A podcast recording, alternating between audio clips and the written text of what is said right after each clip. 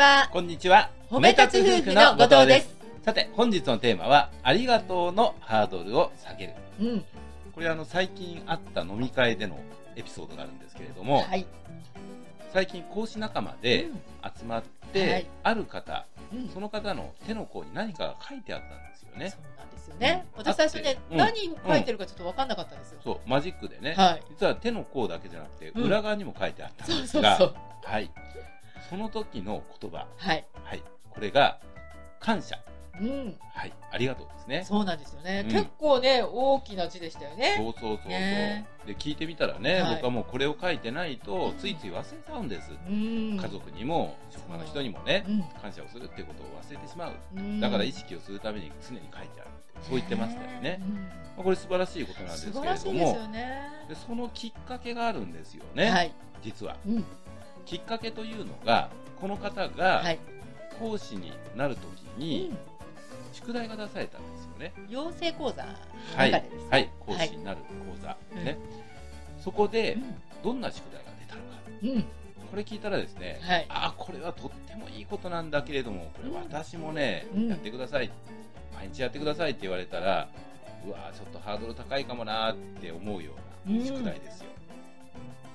で、どういう宿題か、はいというと、うん夜寝る前にうん自分の奥さんに向かって、結婚してくれてありがとうね、愛してるよって、この一言をうん言ってあげる。はい。ねこれなかなかね、うん。こう長年連れ添ってるとはい。言いにくいというかね、恥ずかしいとかね。そうそうそうやっぱりね日頃言ってないとか、ねあるいは最初言ってたんだけど何年も言ってないっていう言葉っていうのはね、うん。どうしても言いづらいってねねこれわかりますよ、うん私もわかりますよ。ね、うん、だからこのね感謝する言葉ありがとう、はい。ね。前後にいろいろついたとしてもこの感謝というのはうん。こう非常にいい言葉ですから、そうですね。まあ、褒め立つとしても、はい。できるだけ、まあ、気軽に使ってほしい。うん。うん。こういうふうにお伝えしてるんですけれどもなぜ気軽に使えないのかって言ったら、うんこれ意識の問題ですよねそうですね。やってないことやってないことを初めてやるそ1回目う。うん。特に1回目がやっぱ一番言いにくいそうなんですよね。うん一回言ってしまえばね、うん100回も言えるんですけどね。そうですこの1回目にハードルが高くなるでその、はいまあ、理由と言いますか、うん。私も言いにくいななんでだろうなって考えたんです、うんうん。実は自分の意識の中にね、うん。今からやることがうんどういうことかっていうことがね、うんきちんと分けられてなかった、うん。うん、例えばですよ、はい。やっぱ同じように言いにくいすごい覚悟を持ってねうん。言わなきゃいけないってことありますありますね。うん、でこの話をしようっていう時に思い出したことがあるんですよ、うん。私が学習塾時代ね、うん。その学習塾時代そこはうんすごく厳しいところでね、うん。徹底的うにん。厳しい指導をやっていくそういう方針だったんですよ、うん。うん。だからねうん。その典型としてうん。怒り方マニュアルなんてのがあったんですよね、怒り方まで。はい、今ではもう笑い話になってるんですがその怒り方マニュアルというのが、うん。もう今の子供たちというのはうん。やり過ごすんだと、嵐が来て身を低くしてそれが通り過ぎたらもう、あとはへっちゃらだよっていうそういう考え方だから、うん。徹底して怒ってください。でやっぱりね先生方にもはい。みんな言ってくるんですよ、うん。後藤先生ね、うん。しっかり叱ってくださいよ私今日後ろで見てますからね。チェックされるんですか？そうなんですよ。でそういった時にすごく言いにくいなと思って。それはね。そう。本当にねドアの閉め方が悪いとかそんな些細なことでね、うん。めちゃめちゃに叱るわけですよ。そうしないと自分が叱られちゃうんですか。あとでね。らはい。ね。だからそういったねマイナス相手の反応がねここまでやったら、うん。ねなんかなんて思われるんだろうかうん大丈夫かなとかまあとにかく反応が気になって仕方ない。そうですそうですでこういうことってね、うんやっぱり言いにくいですうーん。だけれども、今からこのやろうとしている、うん今回のねはい。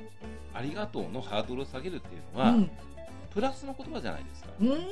そうですよ。うん褒め立つではね、はい最上級の褒め言葉って伝えてますからね。ね、このありがとうと言われて、はい。相手が怒り出すんじゃないかとかいやいや、それはないでしょうね。うんものすごいね、うん。決意を持って、うん。